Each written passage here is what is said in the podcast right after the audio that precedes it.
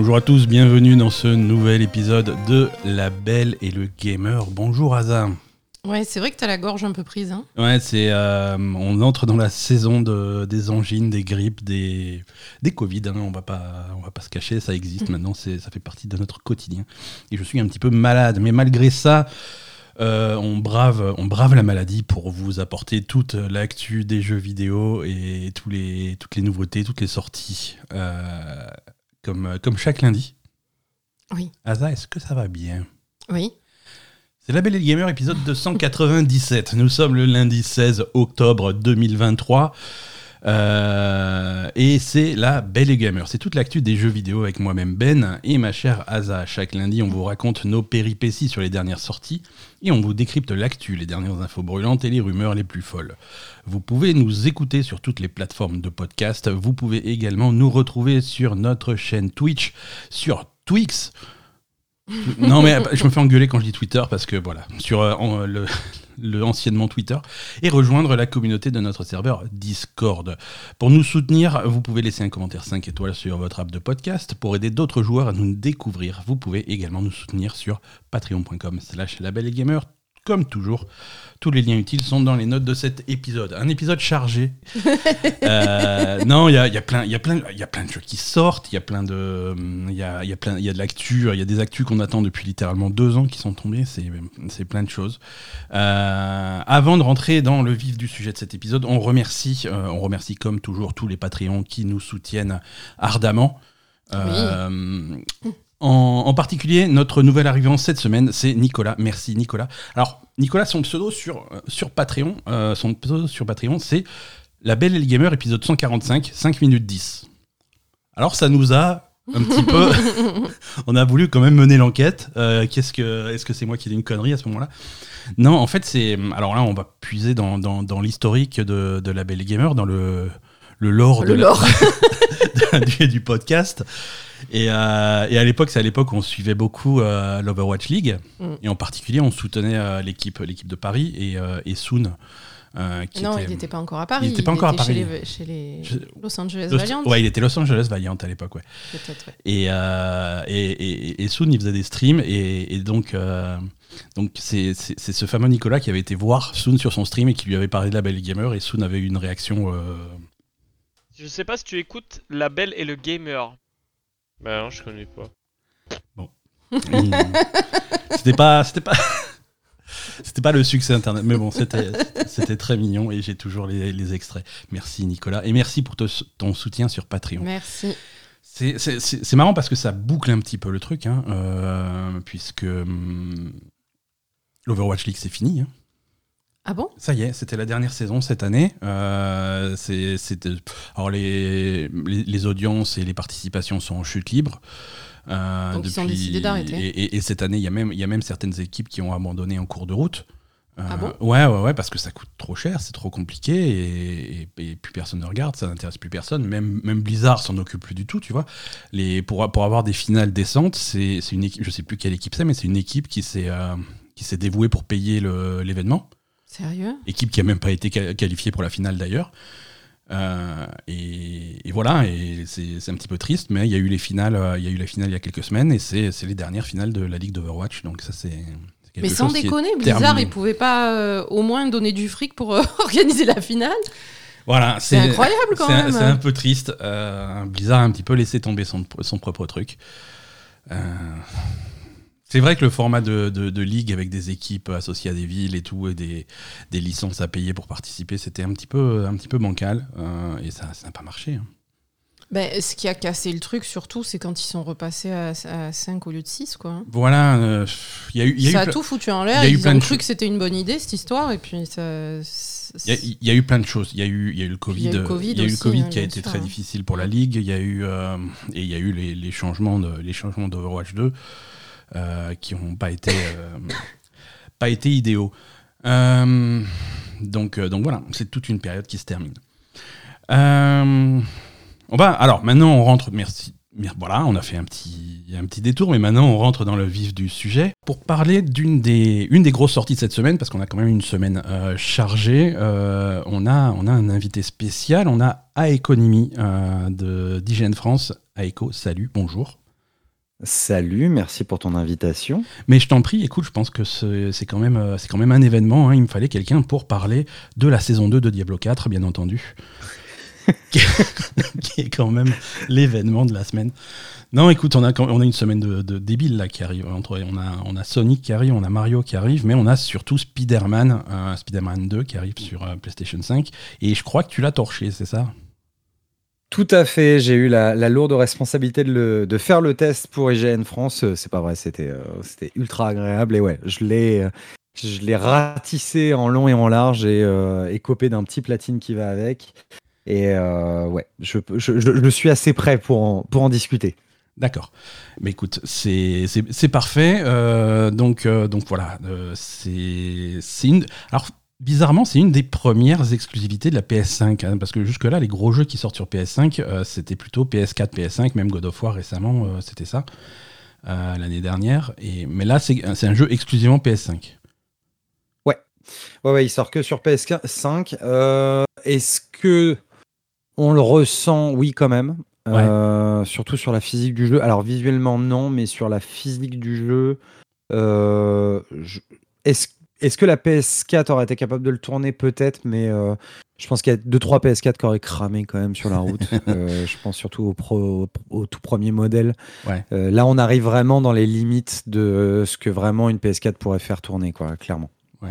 Parce que Miles Morales était, des- était, était à cheval entre les deux. hein. La version PS5 était sympa parce qu'on avait une fluidité, on avait des temps de chargement qui étaient vachement mis en avant à l'époque et qui étaient plaisants, mais on avait quand même une version PS4 de dispo. Quoi.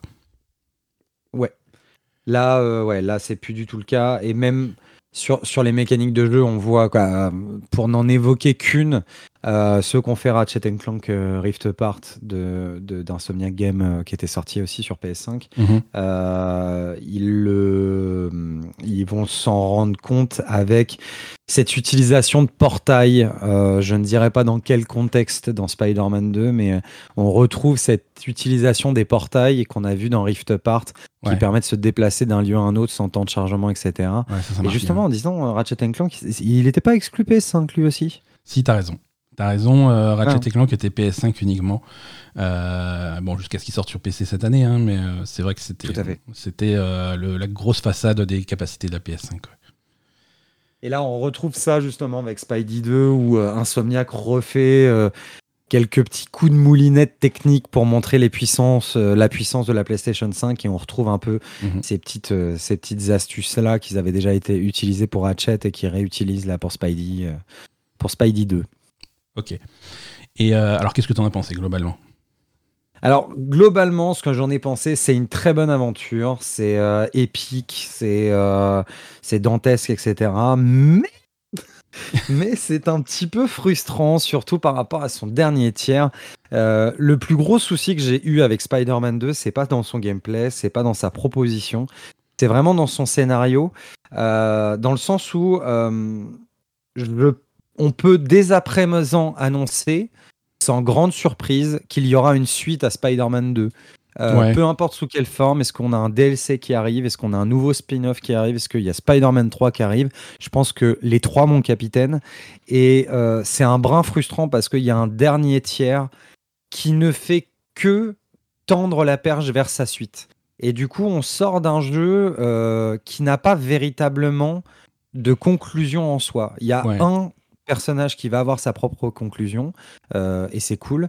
Mais par rapport à l'histoire globale du jeu, on, est sur un épisode de transition, sur un épisode qui, qui pose un nouveau lore, qui pose des nouveaux personnages, qui pose des nouveaux antagonistes. Et du coup, on, on reste un peu sur notre fin parce que on a l'impression que le jeu démarrait euh, un nouvel arc scénaristique, un peu euh, voilà façon euh, façon série ou animé. Et en fait, bam, t'as ton générique et puis bah t'as plus qu'à attendre de savoir quand est-ce qu'il y aura la suite de Spider-Man. Donc c'est un peu frustrant dans ce point de vue-là, surtout que ouais, ça prend vraiment le ouais le dernier gros quart du jeu. Toutes les conclusions de nombreuses quêtes annexes ne sont qu'un pont vers sa suite. Et donc c'est un peu frustrant parce que du coup on a ouais le jeu manque de d'une propre euh, de sa propre identité on va dire quoi. Et, c'est vraiment frustrant. Si euh, la suite de Spider-Man est extraordinaire, je pense qu'on prendra plaisir à refaire Marvel Spider-Man 2. Mais s'il loupe la suite, bah du coup, on va se dire, euh, ouais, on se tape une introduction d'un jeu qui était pas terrible. Donc c'est un pari d'Insomniac qui est un peu risqué. Et en soi, là, à l'heure actuelle, pour le, le 20 octobre, pour celles et ceux qui vont, qui vont le lancer, bah, il y aura cette frustration de se dire, euh, bah mince, moi je voulais quand même la fin de l'histoire de tel ou tel personnage, quoi.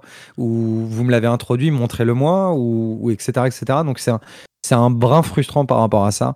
Mais euh, voilà, je, ce qui est très étrange, c'est que je trouve, on a comparé à l'époque Marvel Spider-Man 1 à la saga des Arkham, Ouais, euh, Batman Ouais, Arkham. bien sûr, évidemment. Marvel Spider-Man 2 est à la saga Marvel Spider-Man ce que Arkham City était à la saga Arkham, c'est-à-dire une ouverture. Alors pas une ouverture physique parce que le, je pense qu'on en reparlera de, de New York, mais euh, une ouverture dans le lore et dans les possibilités du jeu euh, et dans ce qu'il a à raconter et ce qu'il veut montrer. Il y a une véritable ouverture et on sent que là, Insomniac a eu carte blanche par Sony, euh, probablement grâce au succès du premier épisode. Et là, du coup, Insomniac s'est installé en disant Ok, vous voulez qu'on parle de Spider-Man, on va parler de Spider-Man. Ils ont posé donc Mais des bases en pour la soi, suite. du coup, on est un peu. Ouais, voilà, ils ont posé des bases, mais c'est un brin frustrant euh, en soi à l'heure actuelle. Après, les, les- les fans de Spider-Man sont habitués à être frustrés hein, en sortant de- du dernier Spider-Verse qui faisait un petit peu la même chose, euh, à poser des bases pour une suite. Euh, Ouais. Mais c'est vrai que c'est un petit peu embêtant, surtout que une suite à Spider-Man 2, qu'est-ce que. On va se diriger vers la PlayStation 6, euh, c'est, tu vois, je veux dire, les, les délais sont là, quoi. Ouais, je pense qu'on. a- Alors, est-ce que ça sera la PlayStation 6 ou est-ce que ça sera la PlayStation 5, 6 Ouais. Est-ce que le jeu est pas plus près qu'on ne le croit? Parce qu'ils ont, ils ont, ils ont Wolverine aussi que- en chantier.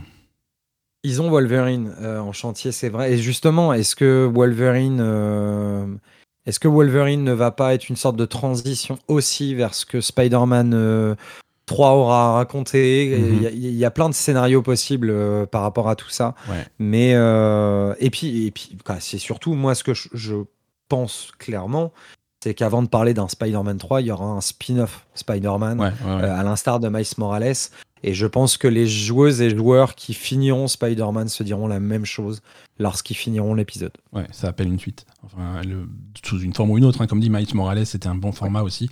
Moi, j'avais adoré Miles Morales parce que le format était vraiment compact euh, et c'est un jeu qui allait, euh, qui allait à l'essentiel. C'est un art qui se perd en ce moment. Ouais, Bah, c'est ouais. c'est ça, c'est que c'est des. c'est- C'est ce qui est très intéressant et euh, sur la manière dont Insomniac Games construit leur, leur saga Spider-Man, c'est que c'est vraiment construit comme une saga de comics et on sent que c'est des fans de comics. Dans ce sens-là, c'est que dans les sagas de comics, on a toujours l'arc principal qui est dans le, le, le mensuel. Alors on va prendre Spider-Man qui est Ouais. dans le mensuel de Spider-Man, mais il y a toujours les arcs annexes où comment l'histoire principale se déroule du point de vue de tel personnage, euh, voilà, du point de vue de Miles Morales, du point de vue de Spider-Gwen ou euh, du côté de Batman, euh, comment Nightwing vit les mêmes événements que Batman a vécu dans l'arc principal. Ouais. Et Miles Morales était un peu construit comme ça sur le qu'est-ce qui se passe de son côté pendant que Peter est en vacances. Et là, clairement, je pense qu'on aura un autre spin-off euh, qui racontera d'autres choses euh, dont je ne peux pas parler parce que c'est clairement un spoiler. Ouais. Et euh, mais ouais, il y a y a de fortes chances qu'il y ait un spin-off. Il y a de fortes chances qu'il y ait un DLC. Et une suite est évidemment d'ores et déjà actée dans l'esprit d'Insomniac Games. De toute façon, euh, je pense que même Sony, euh, ils l'ont acté dans leur tête. hein. Là, c'est la poule aux honneurs, hein, Spider-Man. D'un point de vue gameplay, alors tu joues, tu joues Peter Parker, tu joues Miles Morales et tu passes de l'un à l'autre euh, absolument comme tu veux. Est-ce que tu peux attaquer toutes les missions avec celui que tu veux ou c'est quand même un petit peu dirigé? C'est un petit peu dirigé. En fait, le, le- les déplacements libres se font. Donc, ouais, librement. Tu peux choisir Spidey, tu peux, euh, choisir Miles ou choisir Peter. Euh, après, il y a des quêtes annexes qui se lancent euh, librement. Tu peux choisir quel personnage va les lancer. Ouais. Il y a des quêtes annexes qui sont dictées pour Peter ou pour Miles. Et concernant les- la quête principale, elle est du même acabit. Il y a des moments où tu vas pouvoir lancer avec Miles, des moments quoi, où tu vas devoir lancer avec Miles, des moments où tu vas devoir lancer avec Peter. Et des fois, le jeu s'en fout parce qu'en fait, les deux personnages seront présents. Donc, euh, il te Ouais. force pas à venir vraiment sur le point d'intérêt avec tel personnage euh, lorsque tout le monde est concerné par la quête. Par contre, une fois que tu es dans l'histoire, il va te mettre en main le, le personnage intéressant. Quoi. Tout à fait. Ouais, non, ça paraît, ça, ça paraît logique. Alors, c'est marrant parce que ça me rappelle euh, GTA V quelque part, mais euh, c'est. C'était un peu, un peu ce principe Sur la structure, c'est un petit peu ça. C'est un petit peu ça. C'est que. Alors, on. Moins poussé évidemment que GTA, parce que GTA, tu changeais de personnage, il était dans son secteur en train de faire euh, ses conneries dans son coin. Là, euh, si t'es en haut de l'Empire State Building et tu changes de perso, ils te font euh, plus ou moins font croire que euh, Peter s'en va et qu'en fait Miles se met en haut de l'Empire State Building, mais bon, Ouais. c'est en gros c'est au même endroit. Au même Par endroit, contre, ce qui est ultra agréable, c'est le côté organique du jeu où, euh, par exemple, tu vas avoir un événement ultra annexe, tu sais, les, les points d'exclamation, il y a un crime qui a lieu à l'heure actuelle, un braquage de banque. Euh, si tu arrives dans ce lieu-là, tu peux être amené à croiser l'autre Spider qui était déjà sur le lieu en train de, de casser la bouche des méchants. Et du coup tu te fais une phase où tu as les deux, les deux Spidey qui parlent, tu peux même appuyer sur triangle à la fin de l'action euh, pour faire un petit hug ou euh, Ouais, deux, trois petits symboles, dont, dont un qui rappelle un, un mème très connu de Spider-Man. Euh, T'as as deux, trois petits clins d'œil comme ça, et, euh, et c'est assez cool parce que du coup, ça rend le jeu humain et vivant, quoi, or- pas humain, organique et vivant, où euh, l'autre Spider-Man est là aussi. Tu peux le croiser de temps en temps. Ok. Et, euh, et ça donne pas trop. euh, Est-ce que le jeu donne pas trop l'impression d'être. euh, parce que maintenant, c'est c'est le deuxième, voire même le troisième si tu comptes Miles Morales dans la série. C'est Ça donne pas un peu l'impression de faire un petit peu plus la même chose C'est. Moi ce, qui, moi, ce qui me fait peur sur les grosses productions de, de, de Sony, de PlayStation, c'est qu'on ait cet effet de. Ils disent en anglais de diminishing returns, de vraiment de d'effet waouh qui est un petit peu réduit parce que ils sont arrivés sur la PlayStation 4 avec un catalogue de nouveaux jeux, de nouvelles licences ou de remaniements de licences existantes qui, ont toutes donné une, claque, comme Spider-Man, comme God of War, comme Horizon, des trucs comme ça. Et là, on se prend suite après suite après suite après suite, et c'est les mêmes jeux, un petit peu plus jolis, on est d'accord, mais ça reste les mêmes jeux, quoi. Alors, c'est les mêmes jeux un petit peu plus jolis. Euh, pour le cas de Spidey, euh, la physique, la physique est extrêmement mieux travaillée. Euh, que ce soit la physique en toile, mais il y a aussi les, les delta toiles qui sont euh, en gros un le planeur de Spider-Man avec euh, euh, des ailes sous les aisselles de Spider-Man. hein, c'est pas nouveau. Les, les fans de comics savent que ça existe depuis, depuis maintes et maintes années. Et la physique du jeu, techniquement, c'est impressionnant. C'est pas visuellement impressionnant, mais c'est techniquement impressionnant. C'est vraiment agréable à jouer et la physique a une vraie logique et c'est extrêmement agréable. C'est c'est bête à dire comme ça, mais un jeu où on joue un personnage qui se balance, un personnage qui plane et qui du coup techniquement ne vole pas, plane Ouais. et donc perd en vitesse et du coup tu vas te servir des couloirs aériens qui peuvent avoir lieu dans- entre les grands buildings pour reprendre de la vitesse, etc. Toute cette mécanique-là est ultra bien huilée et quand on se pose deux minutes pour vraiment réfléchir à cette technique, c'est assez, c'est assez impressionnant parce que c'est fluide, ça marche bien, c'est logique, c'est ultra simple à prendre en main alors qu'on prend quand même le principe d'un personnage qui se balance de toile en toile entre immeubles. Quoi. Et on voit où la toile va sur le building. Si tu as envie de t'amuser à regarder ça, la toile ne va pas dans le ciel. Quoi. Elle, elle s'accroche vraiment à un building. Si tu es tout en haut, d'un haut quoi, du haut d'un building, tu peux pas te balancer. Ça, c'était déjà le cas dans Spider-Man 1, mais Ouais. là, c'est encore plus perfectionné et il y a, il y a du souci de détail sur cette physique, cette prise de vitesse, etc. Et c'est grisant parce que plus que jamais, on incarne Spider-Man. Parce que là, on, l'incarne dans ses qualités et ses défauts. Et le fait que tu peux pas prendre de la vitesse comme ça en deux secondes, il y a une logique pour prendre de la vitesse, etc. Donc, c'est vraiment agréable. Euh, moi, à, à titre personnel, Spider-Man 1, je l'avais pas adoré. Je, il- je m'étais même un petit peu forcé à le faire. Euh, au niveau de l'histoire, au niveau du, des, bulles, des prises de building, des quêtes annexes, etc. J'avais trouvé ça un peu, euh, un peu trop chiant, euh, à, mon sens, et je trouve que l'histoire ne méritait pas le temps que j'y consacrais. Là, Spider-Man 2 a un vrai bon dosage dans sa rythmique, c'est-à-dire que tu vas prendre plaisir à prendre ton temps de temps en temps à te balader entre Miles et Peter pour faire deux trois quêtes annexes, etc. Résoudre deux trois crimes, profiter d'un coucher de soleil euh, au nord d'Harlem pour, pour, pour profiter du visuel. Tu vas faire deux trois quêtes annexes où tu vas contrôler Miles en civil, où tu vas contrôler MJ, où tu vas contrôler d'autres personnages, etc. Euh, Et tu vas enchaîner avec une quête qui va euh, mêler les deux Spider-Man et t'emmener dans un truc épique à souhait et euh, où tu vas t'en prendre plein la tronche visuellement de, mise en scène. Et du coup, ce rythme-là est super agréable. Tu vois pas les heures passer en effet, et, mais c'est très bien. Et euh, en fait, le jeu a un bon, un bon rythme et surtout raconte quelque chose de très intéressant. Et je trouve que c'est une vraie suite à Spider-Man 1 dans ce sens-là. C'est que il, n'est pas que amélioré visuellement, il est amélioré sur sa technique, sa mise en scène, sa proposition, son histoire, euh, son, sa maturité en quelque sorte, euh, les sujets qu'il aborde, etc. Et on sent que Insomniac assume son côté fan de comics et s'est permis sa carte blanche pour aller là où ils avaient envie d'aller. Et rien que pour ça, euh, je, fais un co- je fais une comparaison un peu cringe avec un jeu que toi t'as adoré, je le sais, Final Fantasy XVI, mais rien Ah oui, que pour suis- ça, le- la fan. proposition des développeurs est, est complètement saluable. Ouais. Oula, attends, me lance pas sur Final Fantasy XVI, là, tu m'as tu m'as cassé le moral. Euh, je, te, je, te, je te relance un petit peu sur. euh, tu, par- tu parlais du planeur, la façon de se déplacer. C'est comme ça qu'ils arrivent à résoudre en fait les déplacements dans les, dans les nouveaux quartiers où ils n'ont pas forcément des buildings aussi hauts. Je sais que New York est très étendu dans, dans, dans Spider-Man 2 et s'étend Ouais. sur des nouveaux quartiers où qui, qui, c'est c'est pas le cliché new-yorkais du gratte-ciel, quoi. C'est plutôt des, des trucs qui sont plutôt bas, quoi. Tout à fait. Et oui, c'est la, c'est leur solution. Ouais. Là, généralement, quand tu arrives dans les quartiers plutôt résidentiels où euh, c'est maison sur maison et moins de gratte-ciel, euh, le planeur devient vite important ou sinon tu, tu te balances d'arbre en arbre et tu es très proche du sol et euh, c'est gérable. Mais oui, le planeur est une solution par rapport à ça euh, avec les couloirs aériens, etc. Il y a quand même les déplacements rapides hein, qui, qui Ouais. existent Ouais, et qui sûr. sont extrêmement agréables grâce au SSD parce que tu cliques et en, en une- la moitié d'une seconde, tu vois déjà ton Spider-Man se balancer là où tu lui as demandé d'aller.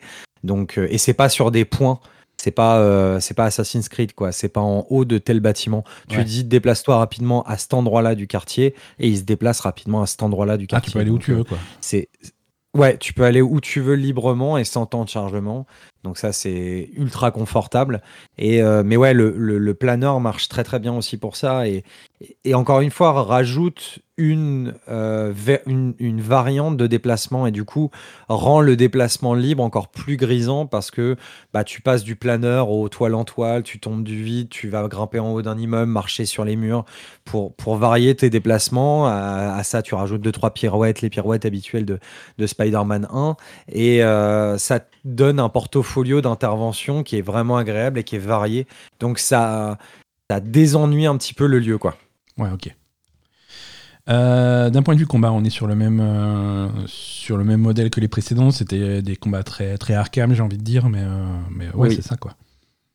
C'est exactement le même. Ils ont rajouté deux trois mécaniques de gameplay à Spider-Man 1, comme comme à l'instar justement d'Arkham, ce qu'ils Ouais. faisaient, quoi. C'est une simple plus. évolution. Il y a quelques gadgets en plus. Ça, ça, les gadgets supplémentaires se comptent sur les doigts d'une main. Il faut pas s'attendre non plus à une révolution de gameplay. On est sur la même mécanique, que ça soit sur les mécaniques de contre. Euh, Il y a la parade. C'est probablement le truc le plus important, je trouve, qui a été ajouté dans la mécanique de gameplay de Spidey Ouais. c'est que cette fois-ci Spider-Man peut parer. Euh, donc ça se passe du côté de L1. Et euh, une parade parfaite fait que tu peux contrer plus rapidement. Ça devient très important face aux ennemis les plus lourds. Et euh, mais sur la mécanique, euh, voilà, on n'est pas perdu. Et la mécanique infiltration, il y a deux trois gadgets supplémentaires, mais on est euh, on est vraiment sur le la même base et euh, pr- pratiquement la même copie, quoi. Et Spider-Man, je veux dire, quand je dis Spider-Man, je veux dire Peter, euh, il va avoir des, les pouvoirs de Venom, c'est- ça fait partie de l'histoire, c'est... euh, Alors, Spidey, en fait, la- le, le pouvoir de, du symbiote euh, compense les pouvoirs électriques de Miles Morales. Ouais, ok. Euh, donc, Miles garde ses pouvoirs électriques, évidemment. Et du coup, Spidey, euh, au début, aura principalement les mécaniques des griffes arachnides, donc euh, les griffes euh, mécaniques que euh, ceux qui vont au cinéma ont pu voir dans, dans la saga Avengers euh, de Spider-Man lorsqu'Iron Man lui donne son armure. Et après peuvent connaître via deux trois variantes, surtout Superior Spider-Man en comics. Mais donc là il l'a d'office et après arrivera le symbiote et les compétences annexes qui vont avec le symbiote. Euh, qu'il débloquera euh, avec l'histoire et la légitimité de l'histoire. Ouais. Ok, super. Euh, voilà, bah écoute, euh, je crois, je crois qu'on a fait un petit peu le tour de ce que je voulais voir sur ce jeu. hein. Donc c'est quand même c'est une recommandation. Il y a ton, il y a, hum, il y a ton test qui est qui est dispo sur IGN au moment où on, publie cet épisode. Tu t'as déjà décidé la note Tu t'es arrêté à combien?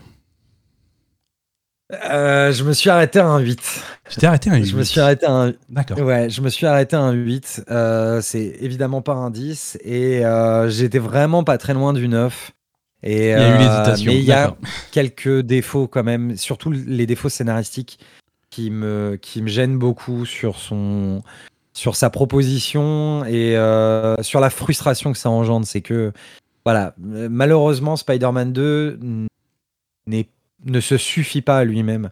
Et je trouve ça vraiment dommage parce que ça aborde énormément de sujets, ça aborde énormément de, de, de, de, points de vue. C'est blindé de références pour les fans de comics, c'est extraordinaire. Euh, mais, euh, mais voilà, il y, a y a ce point d'interrogation sur la suite et sur le fait, on va être très pragmatique. hein. Moi, le, le principe de devoir redébourser 80 euros pour avoir la fin de mon histoire, Ouais, ok. moi, ça rentre en compte quand même, quoi. Et je trouve ça un petit peu frustrant pour euh, ceux qui n'ont pas forcément les moyens d'acheter des jeux à, dans tous les sens et de se dire, bah, si tu veux la fin de l'histoire, eh ben, il faut que tu redépenses 80 balles ou 60 balles si c'est bien un DLC. Ça fait quand même beaucoup et euh, c'est au-delà de la place du ciné, là, pour une histoire. Ouais, là, euh, là c'est certain que c'est vrai que si, si tu débourses autant et que tu as la sensation de ne pas avoir quelque chose qui est complet, euh, d'un point de vue durée de vie, c'est pas un jeu qui fait 50 heures, quoi. C'est. Non, non, bah, c'est 15-20 heures euh, en ligne droite. 15-20 heures si vraiment tu t'arrêtes pas et tu profites pas du jeu. Évidemment, Ouais. c'est pas un jeu qui prête à être rushé, mais, euh, mais euh, ouais, faut compter 15-20 heures pour la fin de l'histoire principale et un peu plus si, euh, si tu veux vraiment faire toutes les quêtes annexes, mais Les ça dépasse pas ouais. 30 heures, évidemment. Évidemment, évidemment. Oui, c'est vrai que ça peut être un petit peu frustrant euh, de, de- de ce point de vue-là. Mais, mais voilà, je pense que les fans de Spider-Man, les fans de comics et de, et de Marvel vont y trouver leur compte quand même. Et Alors, ouais, justement pour le, pour le clin d'œil par rapport à ça, et c'est l'une des raisons aussi pour laquelle ma note euh, se tâtait, c'est que Insomniac a fait un travail fou et il, ne, il faut absolument les saluer par rapport à ça. Ils se sont permis des libertés par rapport à l'écriture de, bah, du symbiote, l'écriture de, de Craven, l'écri- l'écriture de plein de personnages. Et je te disais tout à l'heure qu'on sentait que c'était des fans de comics, et c'est aussi par rapport à ça, parce que les libertés qu'ils se sont permis de prendre sont bien amenées, sont justifiables et sont très intéressantes. Et euh, on parlera pas en détail de Venom, mais ceux qui ont vu le trailer savent qui est derrière Venom, euh, s'ils ont un, un tant soit peu de logique. Mais la manière dont c'est amené est très très intelligente et euh, mais voilà, ça, va même au-delà de Venom. Le Spider-Man 2 ne parle pas que de Venom, il parle du symbiote. Et c'est vraiment intéressant à suivre et, et la liberté qu'Insomniac s'est permis de faire par rapport à ça est très très très forte. Et bien joué à eux en tout cas par rapport à ça. Non, c'est c'est- intéressant s'ils arrivent à apporter vraiment leur propre histoire et pas juste raconter d'histoires déjà racontées. euh, c'est- important. Moi, j'ai hâte de voir ce que va donner le, le Wolverine. Là. Je pense que maintenant que celui-là va sortir, euh, on va commencer à un peu plus en parler. Et je me demande à quel point euh, ça va être explicitement dans le même univers que Spider-Man ou si ça va être un truc plus à part. Je sais pas du tout. Bah, ce qui est sûr en tout cas, ce qui est sûr en tout cas, c'est que moi, ma plus grosse inquiétude que j'avais par rapport à Wolverine, c'était qu'on parle de Wolverine et Wolverine, c'est pas Ratchet Clank, on va dire, au niveau de l'ambiance. Il est un peu plus dark. Et euh, voilà. Et bah, Spider-Man 2, je peux vous garantir, les gars commencent à rentrer dans leur phase euh, sombre en ce moment. Je pense qu'ils ils commencent à être chauds parce qu'il y a deux trois moments. euh, Spider-Man est déconseillé au moins de 18 ans. Euh, au début, ça se ressent pas. Au bout d'un moment, ça va se ressentir, je vous rassure. Moi, il y a eu deux, trois moments où ma fille était dans les parages pendant que je, je testais Spider-Man parce qu'elle adore Spidey. Euh, J'étais content d'aborder certains chapitres pendant qu'elle dormait parce que waouh. Euh, et on voilà, ne serait-ce que le personnage de Craven et qui est probablement le méchant le plus réussi du jeu. Euh, je déteste, je, je trouvais Craven insipide euh, de base. Là, j'ai envie de relire des comics avec Craven tellement ils m'ont, ils l'ont rendu génial. Et, euh, et ouais, ouais, non, Insomniac sait faire du sombre, du sombre intelligent, pas juste du de l'hémoglobine bête et méchante. Mhm. Et donc ouais, je suis comme toi, j'ai très très très hâte de voir leur Wolverine parce que ça peut être extrêmement intéressant. Et si en plus, comme certains analystes le pensent, Hulk sera dans les parages, Ouais. ça peut être extraordinaire à vivre. Ouais, bah écoute, euh, on, on verra ça, mais ça donne envie. C'est vrai que ça donne envie. Là, quand tu parles de Craven, euh, moi, de base, Craven, effectivement, je suis comme toi. À l'origine, c'est pas un des méchants qui m'excite le plus dans l'univers de Spider-Man. Mais, euh, mais bon, s'ils l'ont réussi, est, tant mieux. il est fou dans Spider-Man 2, il Ah, est génial. Je, c'est, mon crush, c'est, c'est mon Lilith de Spider-Man 2. C'est, il est, euh, alors que j'attendais principalement Venom, je pense comme tout le monde, mais euh, Craven, Craven est, c'est une, lettre d'amour d'Insomniac à Craven. Je, je pense qu'il y avait du monde qui était très fan de ce personnage et qui se disait euh, tout le monde s'en fout de lui, euh, donnons-lui ses lettres de noblesse et bah bien joué à eux, ils ont réussi. Il, génial Craven. Super. Merci beaucoup, Aiko. Euh, Merci mer- à toi. Merci d'être venu nous, nous- nous raconter tout ça. Et, euh, et puis moi, de mon côté, je retrouve Asa pour la suite de cet épisode. Merci. Allez, Asa, il n'y a pas que Spider-Man 2 dans la vie. euh, Il y a d'autres jeux qu'on a, qu'on a un petit peu euh, pourfendus cette semaine.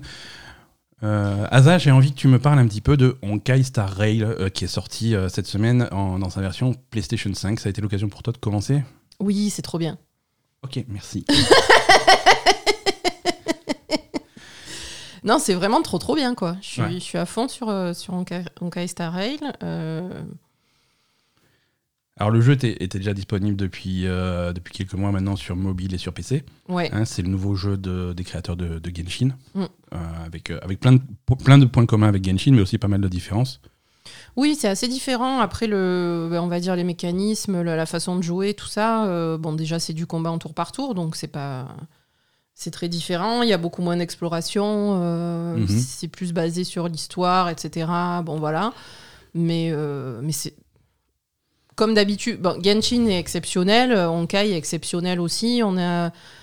euh, en, en fait, tout à l'heure, j'en- parlais avec toi. On a une écriture sur ces deux jeux qui est incroyable. Et sur Honkai, il y a en plus un second degré qui est, Ouais.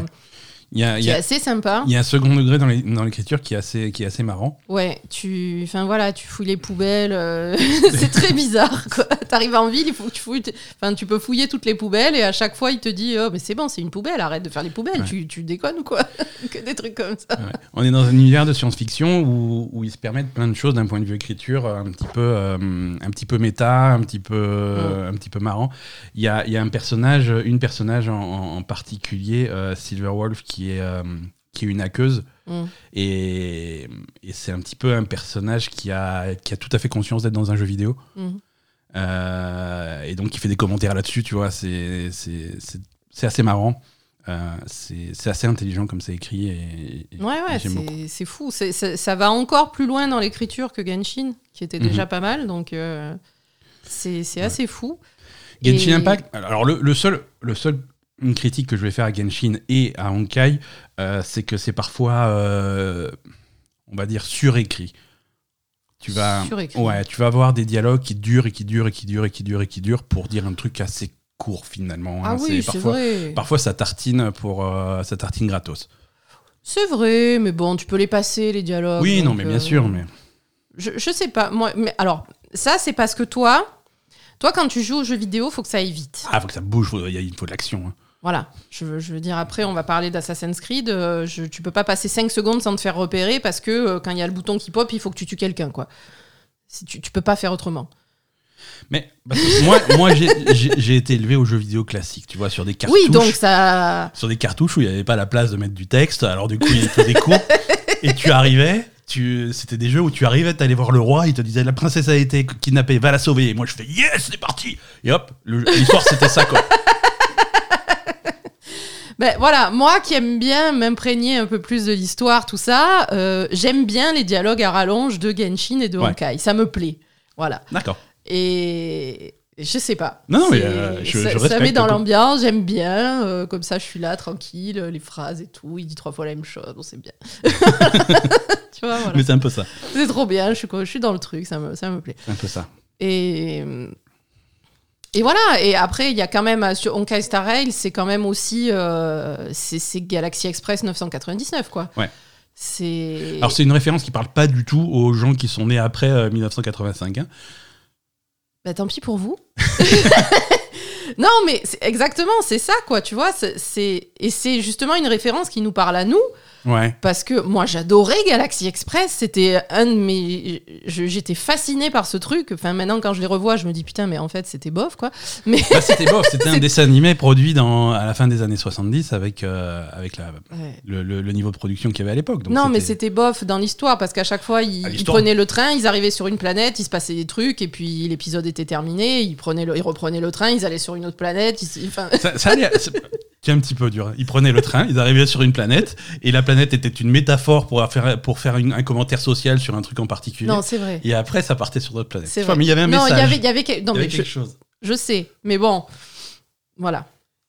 Non, mais c'était trop bien, j'adorais ce truc, et c'était. euh, mais en, en plus, c'était. euh, c'était par les producteurs d'Albator, non? C'était le même auteur. Voilà, c'était le, c'était ouais. Albator parce que c'était les mêmes dessins aussi. Tout à fait, c'est le. hum, Je, je vais, je vais écorcher euh, son, son nom. Euh, Voilà, Leiji Matsumoto, merci Gary en live euh, qui, qui nous sauve.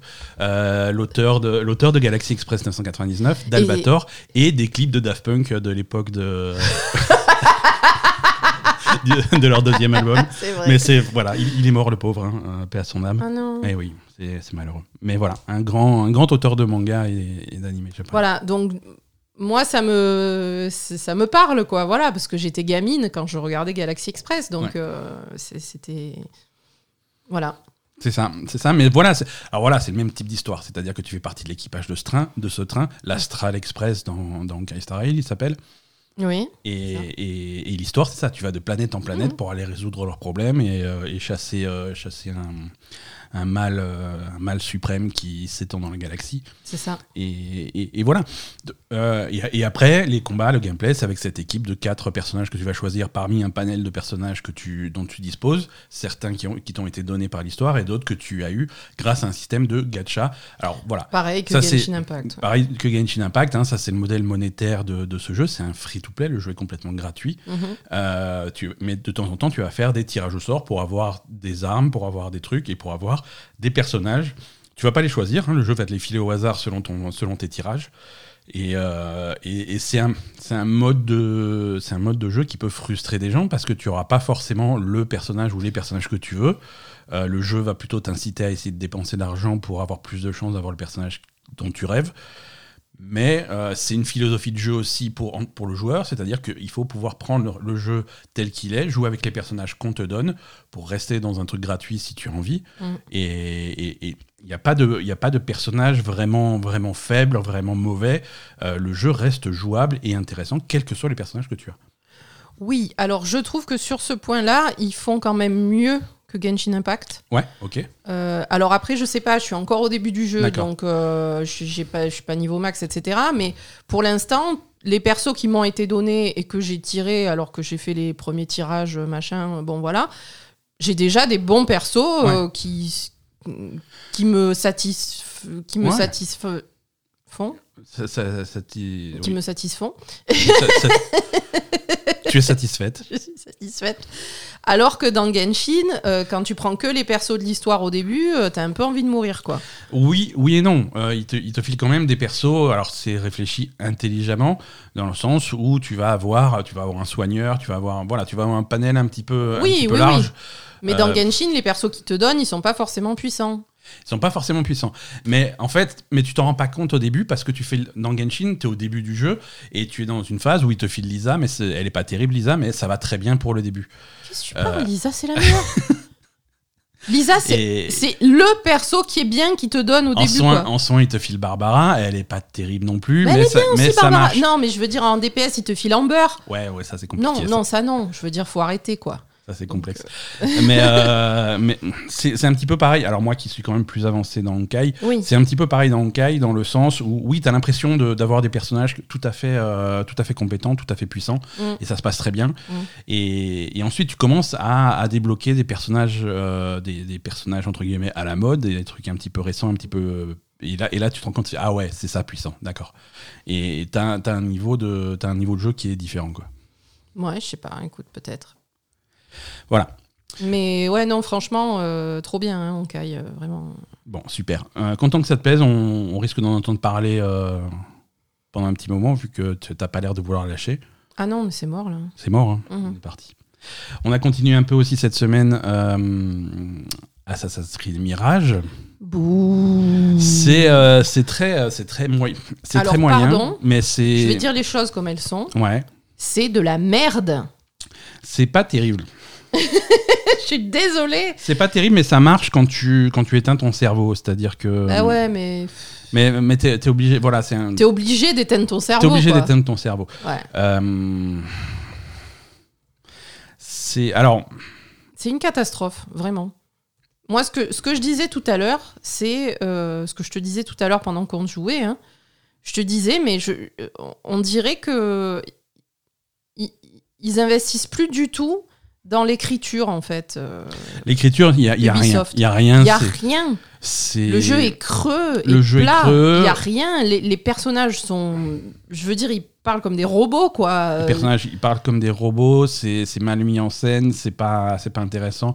L'histoire est pas intéressante à tous les niveaux, c'est-à-dire que euh, le- l'histoire, entre guillemets, locale euh, de d'Assassin's Creed Mirage, ce qui arrive à Bassim, ce qui se passe à Bagdad, des trucs comme ça, c'est vu et revu 500 fois dans Assassin's Creed. euh, C'est avec Ouais.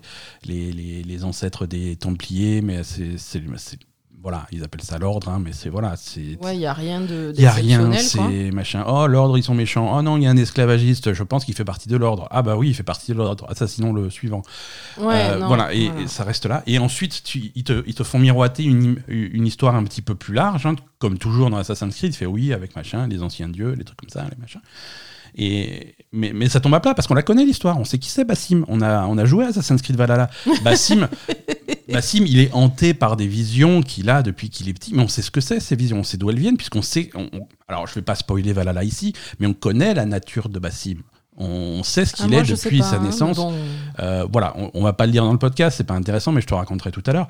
Mais du coup, ils, ils vont essayer de te teaser un truc. Fait oh là là, quel est ce mystère qui hante le Bassim Il fait des cauchemars. tout Oui, alors que c'est mais un je le truc- sais, j'ai joué à Valhalla, putain. Oui, alors que c'est euh, finalement un, un DLC entre guillemets de C'est Valhalla, donc tu c'est le sais Et- déjà, et, quoi. Et, tu le sais déjà, et tu le. voilà. Oui, donc y a- tu peux pas teaser un truc que tu sais déjà. c'est Exactement. le principe.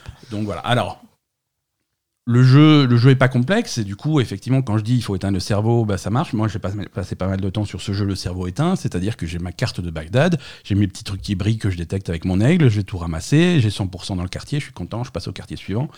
Je fais l'histoire principale. L'histoire principale, c'est jamais compliqué. C'est ouais, voilà. euh. Alors parfois, de temps en temps, euh, c'est c'est des histoires de merde qui vont culminer sur un, sur un gros assassinat. Ouais. Et ce gros assassinat, il est un petit peu mis en scène. Et là, c'est c'est les, c'est les quelques moments où le jeu est un petit peu plus intéressant par rapport au reste. Tu te retrouves vraiment avec. euh, alors c'est pas c'est pas Hitman, mais tu sens qu'il y a peut-être une il y a peut-être une inspiration d'Hitman parce que tu, tu te retrouves dans un- une grande aire de jeu. Tu vois, c'est un grand bâtiment, un grand lieu où Mm. il se passe des trucs et tu dois assassiner quelqu'un. Et euh, et ils reprennent ce- un système qui ressemble à Hitman, c'est-à-dire un système d'opportunité. Tu vas aller parler à des gens, fais machin, si tu fais ça, euh, ah oui, moi je suis un marchand, et, mais j'ai envie de partir, mais du coup euh, mes, mes marchandises sont retenues. euh. je fais oui, mais si je te ramène tes marchandises, ça va, ça va énerver le mec, il va peut-être sortir. Alors effectivement, tu fais ça, alors il y a toute une scène, et le mec il sort, et là du coup c'est une, une opportunité pour l'assassiner, parce qu'avant il était planqué, il était inaccessible. D'accord. Tu vois, tu déclenches des petits trucs et il y a, il y a plein de façons d'aborder le truc différents qui font que tu vas vraiment euh, customiser ton assassinat comme tu as envie de le faire. Mm. Donc ça, c'est cool. Ça, c'est cool. Mais c'est c'est trop rare dans le jeu. Ouais. Euh, mais, mais voilà, c'est comme ils construisent quelque chose qui va culminer sur un assassinat qui est à l'échelle d'Assassin's Creed assez intéressant. Tu vois, c'est ça fait c'est c'est cool de pouvoir assassiner les gens dans Assassin's Creed. C'est con à dire, mais on avait des surtout sur les derniers, sur Valhalla, sur euh, sur Ah Odyssey, oui, sur y Origin. de. Le jeu avait basculé dans un truc jeu de rôle où tu, tu pouvais plus assassiner les gens. Ils avaient, des, ils avaient 12 barres de vie, ils avaient machin. euh, alors, si tu faisais ta bonne attaque en embuscade avec un peu de chance, tu lui prenais deux carrés de vie, mais il fallait quand même après se battre, faire un vrai combat. Tu Mhm. pouvais plus assassiner. Là, là, tu assassines les gens. Et c'est c'est con, mais c'est c'est une série qui a besoin de ça. quoi. Bah, bien sûr. Mais, euh, enfin voilà, c'est trop. C'est trop creux, c'est c'est malheureux, mais c'est il y, a- il y a. Euh, je, je- il faut, il faut des gens qui écrivent vraiment ces, ces- ces jeux, quoi. Mhm. Ouais. Et moi, du coup, à, à chaque fois que j'ai un espoir pour Ubisoft, à, à chaque fois, je suis déçue. Mais et donc là, du coup, j'ai bon, Avatar, j'ai laissé tomber. Je pense que ça va être un Far Cry, euh, voilà. Avatar, c'est Far Cry Pandora. hein. Voilà. On va en parler bientôt parce qu'il sort le mois prochain, euh, dans deux mois, mais ça va, ça va venir vite. Voilà, ça va être Far Cry, encore une écriture de merde, on s'en fout. Bon, ok, ça, ça passe à la trappe. Mais euh, en sachant qu'ils vont faire Star Wars et que ça avait l'air vraiment cool, Ouais. Et une, si c'est- une écriture comme ça sur Star Wars, mais c'est pas possible, quoi. Surtout que, surtout que Disney nous montre bien en ce moment que c'est très facile d'écrire de la merde dans l'univers de Star Wars. Oui. C'est très facile d'écrire de la merde, mais c'est aussi facile, enfin, pas facile, mais tu peux aussi faire quelque chose de super avec Star Wars, Ouais. comme on a vu avec les précédents jeux euh, de électronique. Non. De- oui, de, ouais, de Respawn, les, de les Respawn, Je- ouais. euh, Star Wars Jedi, ouais. Voilà. Donc, euh, soit Fallen Order ou Survivor, c'est des, des bons jeux. c'est des très bons jeux. L'histoire est. Enfin, voilà, quoi. Et on sort de ça et on va se retrouver avec un, un- un Star Wars Ubisoft. euh, J'espère que ça sera pas la même sauce et qu'ils vont forcer, qu'ils vont, qu'ils vont soit embaucher, soit ressortir des placards les, les, les- les mecs qui savent écrire, quoi. Parce que là. Complètement.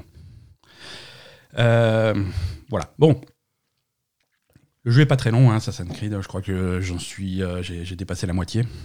déjà Euh, le jeu est pas très long.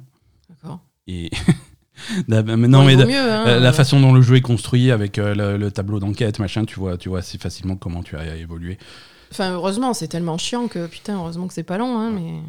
Je vais essayer de le finir, hein, au point où j'en suis. Je vais, je vais tenter de le finir, mais Ouais. c'est- c'est c'est une déception parce que c'est un jeu que j'attendais beaucoup. Ouais. Euh, par contre, euh, par contre, ce qui n'a pas été une déception, là, on l'a terminé, c'est Lies of P. Ah oui, les Hein, œufs, c'est trop bien. Euh, on l'a littéralement terminé juste après avoir enregistré le, le podcast la semaine dernière, c'est ça? C'est ça, ouais. Euh, Dernier boss a été euh, un, petit, un petit peu de travail. Alors, c'est pas vraiment du travail, mais euh, il m'a- c'est le seul boss qui m'a forcé à, à respect mon personnage. Mm. Hein, tu as la possibilité de le faire, hein, tu peux répartir tes, re- re-répartir tes compétences, tes machins. Voilà. Un boss, j'avais, j'ai compris exactement ce dont j'avais besoin pour ce boss et j'ai spécialisé mon personnage en fonction de ça et c'est passé crème. Mm. Euh, mais euh, mais c'était, euh, c'était un petit peu ardu. Euh, le, jeu, le jeu était exceptionnel. hein. Euh, ah ouais, Lies of P, c'était vraiment une réussite. Hein, c'est dans, dans, dans une année qui est chargée en, en bons jeux. Euh, le Lies of P arrive à, à s'imposer comme, une, comme un incontournable. Ouais, tout à fait. Euh, c'est c'est vrai que voilà, on est dans une année, tu peux pas jouer à tout. Il y a trop de, trop de jeux qui sortent, trop de Mm. bons jeux. Mais dans la courte liste des jeux qu'il faut pas rater, je pense que Lies of P est dedans. Ah oui. C'était vraiment euh, l'ambiance est réussie. euh, c'est on va on va puiser comme dit, on va puiser dans les inspirations de Sekiro, de Bloodborne, de, de ce que From Software fait. Et, euh, et c'est quand même une réussite. C'est pas juste une c'est pas juste une copie un petit peu un, un petit peu ratée euh, que- comme il peut y en avoir. Euh, alors, je parle, je parle pas spécifiquement de.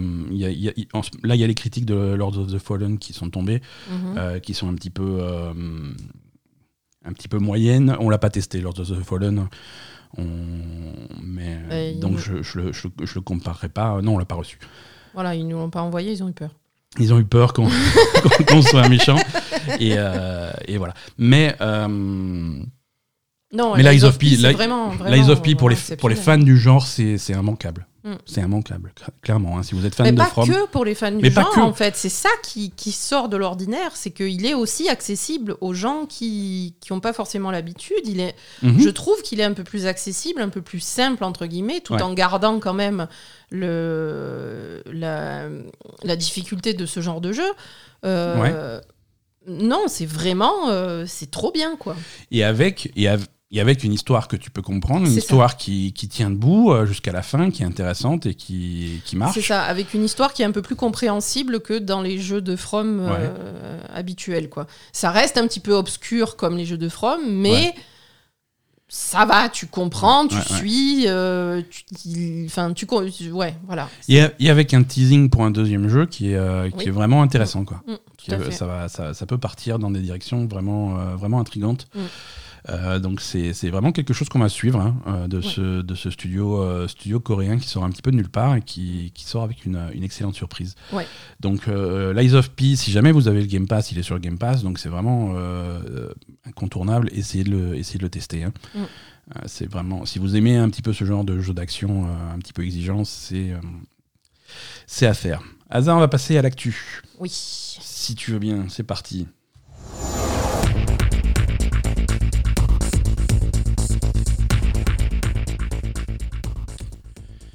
Hazard, Oui. figure-toi que Microsoft a acheté Activision Blizzard King. Mais c'est sûr. Ah oui, c'est fait, ça y est, c'est fait, c'est signé, est. c'est si- c'est signé, Ça y est, ils ont fait. signé et Euh, tout. tout- tout va euh, bien. Ils ont porté la valise pleine de billets, tout ça, tout va bien. 68,7 milliards de dollars dans la valise. Euh, il a fallu deux valises. Il a fallu plusieurs valises. Il a fallu deux valises.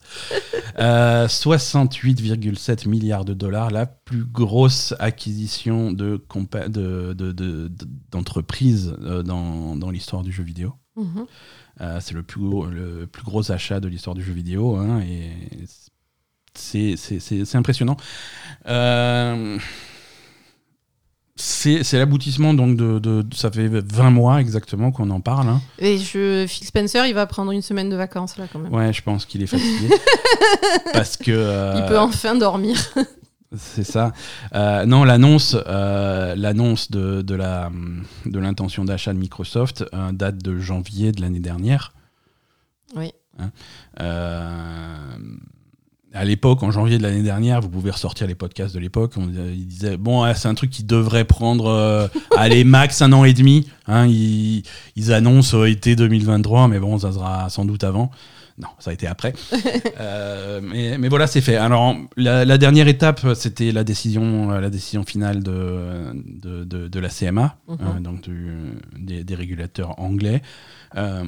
Ils avaient donné une, une décision provisoire il y a une semaine ou deux semaines en disant euh, bon, on va donner notre décision définitive à telle date, mais elle sera positive. Mhm. Techniquement, euh, les parties pouvaient encore rajouter des arguments et des trucs comme ça, Mhm. donc euh, il y avait il y avait une infime possibilité que ça bascule. Mhm. Euh, voilà, c'est mais bon, ça n'avait pas ça n'avait pas basculé et du coup ça ça a enchaîné. C'est une histoire qui se termine un petit peu. Alors pour les joueurs, ça se termine un petit peu en pétard mouillé parce qu'il y a il s'est rien passé. hein. Oui, Euh, voilà. Ils sont où les jeux Blizzard du coup? Alors ils sont où les jeux là? Euh, Non, mais je sais Non mais pas. ils sont où les jeux? Envoyez le jeu. Non pour l'instant il n'y a pas de jeu. Ben voilà, Euh, qu'est-ce qui va se passer concrètement?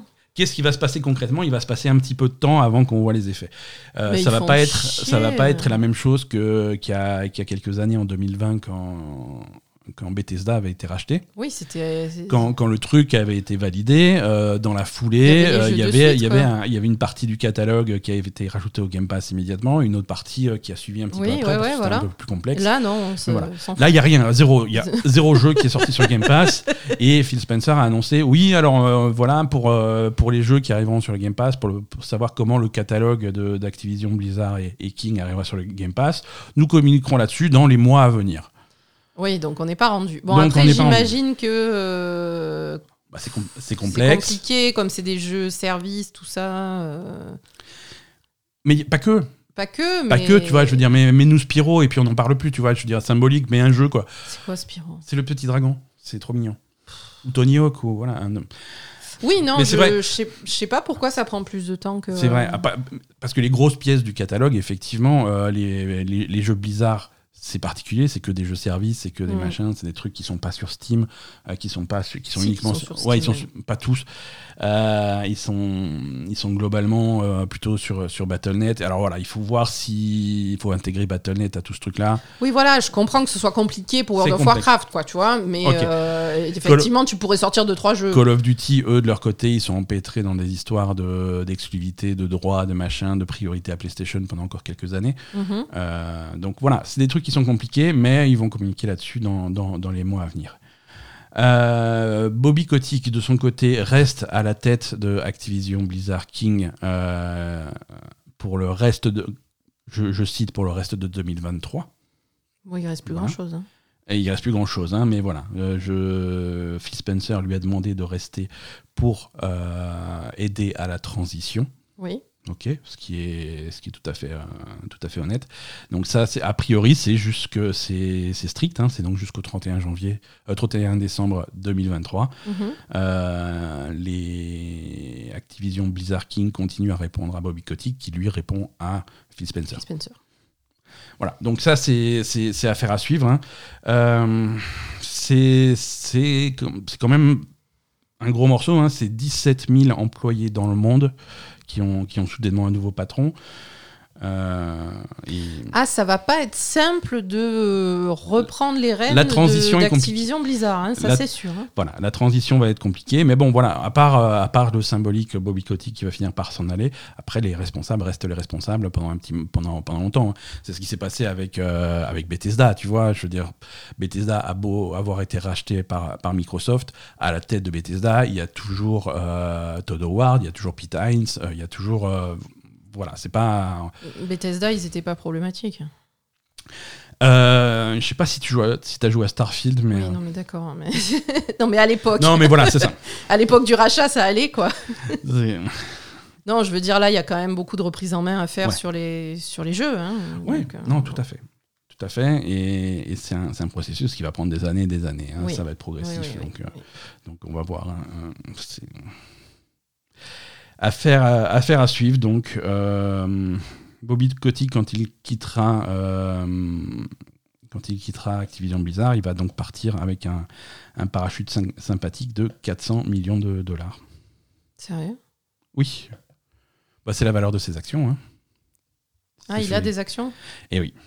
Et oui, euh, il, avait, il a des actions et comme euh, Microsoft a racheté toutes ses actions, hein, c'est le principe, c'est-à-dire que c'est c'est comme ça que ça marche. hein, tu, quand tu fais des rachats comme ça, tu proposes un prix par action et pour que Mhm. ça soit impossible à, re- à refuser, tu proposes un prix qui, enfin, Qui est un peu plus Qui- que. qui est- qui largement, le voilà, qui est au-dessus du, du cours du truc. cours. Et donc, du coup, voilà, tous les actionnaires de d'Activision Blizzard ont reçu les, les- les sous qui, qui correspondaient. Voilà. Libre à eux d'utiliser ces sous pour acheter des actions Microsoft si jamais ils veulent transférer leur truc, tu vois, mais. euh, Voilà. Après 400 millions, tu es tranquille quand même. Ouais, ouais, ouais, bah écoute. euh, non, euh, Microsoft s'était un petit peu calmé dans les rachats depuis donc janvier de l'année dernière, hein, pendant le temps que ça, ça se passe, mais c'est vrai Ouais. qu'ils étaient dans une, euh, dans, dans une furie de rachats. Ils avaient racheté donc euh, Bethesda. Alors, ils n'avaient pas racheté Bethesda, ils avaient ra- racheté Zenimax, qui est encore une entité au-dessus de Bethesda. Euh, ça, ça leur avait coûté 8,1 milliards en 2020. Mhm. Euh, mais sinon, voilà, entre 2018 et 2019, euh, ils avaient racheté, on rappelle, hein, Ninja Theory, Undead Labs, Compulsion Games, Playground Games, euh, In Exile, Obsidian et Double Fine. Donc voilà, c'est une écurie qui devrait commencer à sortir des jeux, ça serait cool par contre. Hein, Oui, voilà, au bout d'un moment. Hein, euh, c'est, je veux dire, un- bon, maintenant il faut commencer à sortir des jeux. hein. Ça va commencer à faire 5 ans qu'il y a eu ces rachats. Mm. Et on n'a pas trop vu de jeux. Non, c'est vrai. Donc euh, au boulot là. Au boulot. Euh, Sony de leur côté. Sony annonce une nouvelle PlayStation 5. Nouveau modèle de PlayStation 5. Euh, alors c'est des rumeurs qu'on poursuit depuis, depuis quelques mois maintenant, hein, la fameuse PlayStation 5 Slim. Alors elle s'appelle pas comme ça. hein. Ça s'appelle pas comme ça? Non, nous on l'avait appelée Slim parce que PlayStation ils ont l'habitude de faire des, des consoles Slim toutes fines. euh. Bah, C'est ce qu'ils ont fait, non? Elle est pas, elle est pas, beau- pas beaucoup plus Slim. hein. Elle est, elle- est pas plus Elle est que un, l'autre hein un petit peu plus fine, un petit peu moins haute. Euh, en, en volume, on perd 30%. Ah. Ce qui est pas rien, Mm. mais ça reste quand même une belle bête. hein. D'accord. On, on garde un, on garde un design qui rappelle euh, la, la PlayStation 5 actuelle, hein, Mhm. euh, avec, avec un centre noir, des volets, des volets blancs à gauche et à Oh. droite. On garde le principe de, de deux versions, une version disque, une version digitale. Mhm. Euh, avec quelques petites différences. Alors les petites différences déjà, c'est qu'il existe un lecteur de disque vendu séparément. Euh, de façon, si jamais tu, as- tu as une version digitale et que tu regrettes que tu as besoin d'un lecteur de disque, tu peux acheter le lecteur de disque à part, démonter le panneau latéral et littéralement transformer euh, ta digitale en version disque. Du coup, visuellement, ça sera la même. Euh, Et ça coûte pareil non, non, C'est vrai non, non, on va, ça coûte beaucoup plus cher d'acheter séparément. Bah, Et pourquoi tu changerais d'avis alors? Bah, parce que t'as besoin, parce que t'as plein de disques et t'as envie de les lire. Donc il faut bien. ouais. C'est encore un truc pour te niquer, ça. Un petit peu, ouais. Non, on va, on va parler de prix tout à l'heure, mais les prix sont un petit peu euh, incohérents. Euh, la machine, la machine c'est la même, c'est pas une console plus puissante, c'est pas une Mhm. console plus performante, c'est la même machine. Alors à l'intérieur, c'est légèrement différent, mais pour ressortir les mêmes performances, hein, c'est juste des pièces un petit peu plus modernes. Technologie avance vite. Euh, en poids, euh, elle est un petit peu plus légère. Euh, le, seul, le seul truc qui va changer finalement, ça va être le, le disque dur. Euh, la, la PlayStation 5 que vous avez déjà à la maison avait un disque dur de 825 Go. C'est un chiffre Oui. un petit peu bâtard. Déjà. Et non, très- mais c'était pas beaucoup, non? Ouais, mais c'est pas, c'est pas beaucoup plus. hein, là, on est à 1 Tera. D'accord. On est à 1 Tera. Donc on est C'est un, un, peu plus, mais un pas... peu plus, mais c'est pas c'est pas le genre de truc qui dit ah je ma vieille PlayStation ne sert plus à rien, il faut il me faut la nouvelle. Non. Surtout que si vous avez l'ancienne, bah, vous pouvez rajouter un disque dur, donc c'est pas ça va quoi. Ça va. Non c'est alors Mais du coup, quel, quel est l'intérêt finalement de ce... alors l'intérêt pour quelqu'un qui a déjà une PlayStation 5 à la maison, il y a pas d'intérêt, zéro Ouais, intérêt. N'allez pas revendre votre PlayStation 5 pour acheter cette nouvelle, à moins que vous soyez ultra fan, il vous faut absolument le dernier truc, euh, voilà. Oui, C'est la même machine, vous allez mettre les mêmes jeux dedans pour avec les mêmes performances exactement. Ouais. Il y aura zéro différence. Euh, donc euh, ça, ça, ça vaut pas le coup. Par contre, c'est la, la nouvelle version qui va remplacer la précédente. C'est-à-dire qu'une fois que la- la- le premier modèle de PlayStation sera vendu, une fois que les stocks seront épuisés, on la trouvera plus. Ça sera la nouvelle qui va remplacer. Pour Sony, ça a un intérêt parce que même s'ils vendent pas le truc moins cher, eux, ils le produisent pour moins cher. Donc du coup, la Bien marge sûr. est plus intéressante pour eux. Bien sûr, bien Euh, sûr. c'est une marge qui n'est pas répercutée pour le joueur. Bah non. ça leur- bah non. ça permet, ça permet de lutter. Alors ils vont te dire poliment, ça permet de lutter contre l'inflation. Tout à fait. Ça permet, fait. euh, tu vois, Sony en, en héros se positionne en disant oui, ça nous permet d'affronter l'inflation de, de- de Affronter, plein fouet ouais. sans répercuter cette inflation sur les pauvres consommateurs qui vont pouvoir Bah avoir la si, tu PlayStation au même prix.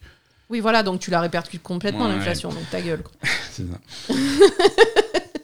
non, parlons de prix. Euh, en, en Europe, ça change pas grand-chose puisque actuellement la version digitale est à 450, la version euh, normale est à 550. Ouais, Ça sera pareil pour ce nouveau modèle. d'accord. Alors, si tu veux pinailler, il y a quand même une augmentation de prix.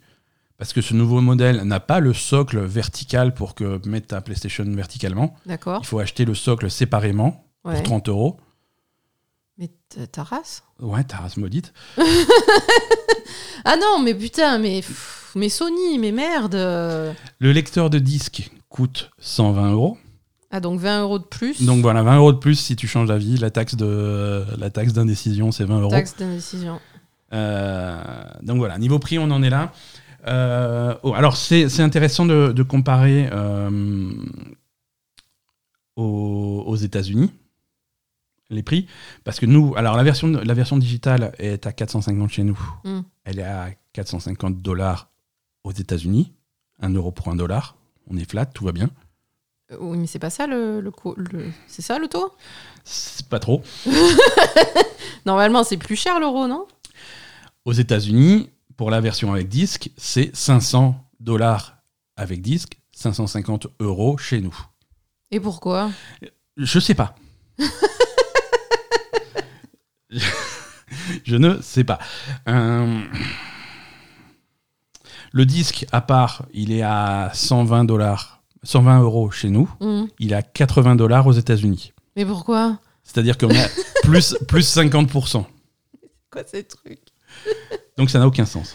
D'accord, bah écoute. Donc euh, on va pas essayer de chercher les correspondances, c'est très bizarre. Bon, en tout cas, cette nouvelle version de la PlayStation 5 commencera à apparaître dans les rayons de nos chères boutiques courant du mois de novembre. mhm. Euh, et, et voilà, hein, c'est la version qui est destinée à remplacer l'ancienne, euh, sans, sans vraiment de, de grosses différences. Euh, si vous trouviez la PlayStation 5 moche, la nouvelle est moche aussi. hein, euh, c'est- elle garde le, le- le même esprit, hein, avec quelques petites améliorations. euh, et voilà, comme dit, si vous voulez la mettre verticalement, il vous faut le socle vendu séparément. Sinon, c'est horizontal. Alors, horizontal, il faut aussi un petit socle, mais c'est vendu avec. Et c'est trop mignon. C'est une espèce de petite béquille toute pourrie. euh, pour pas que. C'est nul, c'est de la, c'est nul, c'est vraiment pourri quoi. Une console à ce prix-là, Avec une béquille. avec une béquille et avec un socle à acheter en plus quoi. Non, je rêve. hein. Bref. Acheter une Xbox. Euh. Si vous êtes abonné PlayStation Plus Premium, euh, alors Premium, c'est. c'est les riches. Ah, c'est le. C'est le, ouais, c'est le truc. euh, Enfin, les riches, mais qui se font arnaquer quand même. Mais c'est pas grave, ils aiment ça, les riches. Euh, non, c'est le, c'est le, C'est pour ça qu'ils sont riches, parce c'est qu'ils le se font pas souvent arnaquer. Non, mais c'est le palier le plus élevé. Euh, Ouais. C'est pas comme ça que ça marche. si, Euh, si, si, je te jure, c'est comme ça que ça va. C'est le palier le plus élevé. Et euh, c'est celui qui a tous les, toutes les possibilités de streaming, hein, que tu peux streamer des jeux PS3, des trucs comme ça. Euh, Ouais. À partir de la fin du mois, tu vas pouvoir également enfin streamer des jeux PlayStation 5. C'était pas possible jusque-là. Tu peux streamer des jeux PS5. Je comprends. Je- tu peux jouer aux jeux PS5 sur le cloud. Tu, tu sais le cloud Pour jouer aux jeux sans les télécharger. Non, mais attends, parce que Le sur. PS... Attends, attends, attends. Parce Oui. que streamer les jeux PS3, c'est parce que les jeux PS3 sont pas compatibles avec Ouais. PS4 et PS5. Donc Ouais. là, je comprends. Ouais. Pourquoi tu streamerais des jeux PS5 si tu pourrais y jouer sur ta, Alors, sur pour ta plein, de, PS5 pour plein de raisons, ma chère Asa. Euh, un, euh, t'as peut-être la flemme de les télécharger sur ta connexion pourrie. Ouais, Euh, tu veux peut-être tester un petit peu avant de télécharger le jeu. C'est tout à fait une possibilité. ouais. Euh, tu es peut-être pas sur ta PlayStation 5. hein, le, le streaming, c'est pas forcément. Attends, est-ce que c'est forcément depuis la PS5 Bah oui. Pas forcément. Bah, je crois qu'avec l'application, tu peux, euh, tu peux jouer en stream. Oui, non, c'est ça. Tu peux streamer le jeu sur autre chose qu'une PS5. Euh, Ton tu- frigo. Ton frigo, si c'est un Tu smart. tu m'as- quand on déménage, frigo. tu m'as promis un smart frigo. T'auras hein. un smart frigo. euh, bon, par contre, j'ai regardé combien ça coûte, donc t'auras un smart frigo et rien d'autre. Mais ce sera ton- le seul meuble dans la, mai- dans la maison. Euh, Ah, ça coûte cher. ah, ouais, mais t'as t'as un écran. Mais tu pour- peux streamer tu peux jouer, les jeux PS5. voilà, tu peux jouer à God of War sur, euh, sur ton frigo. Euh, bon, la, la technologie est plutôt pas mal puisque ça peut streamer euh, jusqu'à une résolution de 4K, 60 images par seconde avec du HDR, avec possibilité d'enregistrer ton gameplay, avec euh, possibilité de faire des captures d'écran, euh, avec toutes les technologies audio 3D euh, de je sais pas quoi, du, du 5.1, du 7.1, bref, comme si tu étais vraiment sur une vraie PlayStation 5, euh, mais dans le, dans le cloud. Alors, sur le frigo si tu veux, mais également sur un PC, sur mobile, sur, un, sur un PC entre guillemets portable, genre un, un, un ROG Ally ou un Steam Deck. Donc voilà, il peut y avoir des applications intéressantes. Ça peut intéresser. Est-ce que ça vaut le prix euh, Ah moi je suis, moi je me suis désabonné depuis longtemps, mais euh, Parce que là, c'est les prix qui ont augmenté récemment, c'est ça? Ouais ouais ouais tout à fait. En ouais. plus, ouais, donc. euh, ouais, ok. Ouais, ouais, ouais. Euh, alors, je, je réponds en live aux questions qu'on a sur de, de nos auditeurs. hein. Donc, si t'as pas la PS5, tu peux prendre un mois de premium pour faire ton God of War exclusif. Alors, bon, God of War est disponible sur PS4, mais c'est pas la question qu'il pose, j'ai bien compris. Euh, non, puis, euh, je crois que ça peut streamer uniquement. Il n'y a pas de catalogue de jeux à streamer. Je crois que tu peux streamer, euh, si j'ai bien compris, tu peux streamer les jeux du catalogue euh, du PlayStation Plus Hum, et tu peux streamer les- le catalogue de jeux que tu possèdes. Euh, Donc, mais, ils te donnent pas des jeux en plus. mais tu peux pas, non, tu peux pas streamer tout le catalogue de la PS5 euh, comme ça. Mais quel intérêt alors Tu peux streamer les jeux que tu possèdes. Mais ça n'a aucun intérêt, c'est bien ce que je dis. Mais si, ça, c'est- je vais pas répéter ce que je t'ai dit. hein, Oui, mais c'est un intérêt que le jeu, au lieu que tu y C'est joues une sur ta PS5, tu y joues sur ton Steam Deck. ça, ça, j'ai j'ai pas dit que ça allait changer le monde. hein, C'est une fonctionnalité en plus pour le service. Oui, mais c'est nul. Il y a des gens qui s'en servent. Eh ben, grand bien leur face. Voilà. ah ça, ça va bien se passer. Respire. J'ai j'ai une bonne nouvelle pour toi. Ah Euh, John Riccitello, le patron de Unity, Oui s'est fait virer. Ah, Ah bah voilà, comme quoi. euh, Mais ils lui ont donné 400 millions aussi ou... Ah, il prend sa retraite. Ah oui, il prend sa il, retraite. est, il oui. est grand temps de, de prendre sa retraite. Ouais, d'accord. Donc euh, Unity a annoncé le départ de son CEO John euh, Riccitiello. euh, quelques semaines après, bah, alors c'est une coïncidence euh, évidemment, hein, quelques semaines après euh, le fiasco de l'annonce de leur nouveau modèle de prix euh, qui a pas tenu. hein. je veux dire finalement ils sont revenus en arrière, ils ont fait quelque chose de, de beaucoup plus de beaucoup plus soft, Mhm. mais de beaucoup plus soft qu'on va quand même surveiller de loin. Mhm. Parce que c'est beaucoup plus soft, mais ça garde un petit peu les gros piliers de, de leur truc pourri. Sauf que, donc tu vois, c'est c'est le, c'est le genre de truc où on va pouvoir transitionner tout doucement vers le truc, vers, euh, vers, vers le modèle qu'ils voulaient mettre. hein. Et oui, euh, alors le palier. Alors cette année, le palier, on va le changer un petit peu. Et voilà. Et, et, euh, voilà. Petit à petit, on va se retrouver dans la merde. Donc méfiez-vous quand même si Méfiez-vous vous êtes développeur Unity. Mais en tout cas, le patron qu'on qu'on tient responsable de la, de, de la plupart de ces conneries quitte, quitte la société à effet immédiat. Et c'est qui qui le remplace? Bobby Kotick À partir de janvier. Euh, non, euh, de façon intérimaire, euh, James Whitehurst euh, remplace le John Riccitiello au poste de CEO. Et Riccitiello, quand même, reste, reste un petit peu conseillé pour, pour s'assurer d'une bonne transition. Ça a été un privilège de mener Unity pendant presque une décennie et de servir nos employés, nos clients, les développeurs et les partenaires, a écrit Riccitiello dans son, sa déclaration de départ. On y va. Ouh. Non, il a rejoint euh, Unity en 2014 après avoir quitté Electronic Arts, qu'il avait plombé également. à l'époque. Mais il faut arrêter de l'embaucher, celui-là, je sais pas moi. Ouais, je sais pas. Euh, Il y a un nouveau Mario qui sort cette semaine. Oui. Et c'est toujours, euh, ça, c'est toujours un mystère de savoir qui va faire la voix de Mario.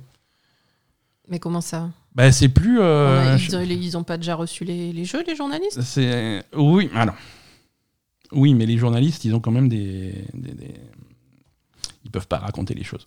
Ils ont pas le droit.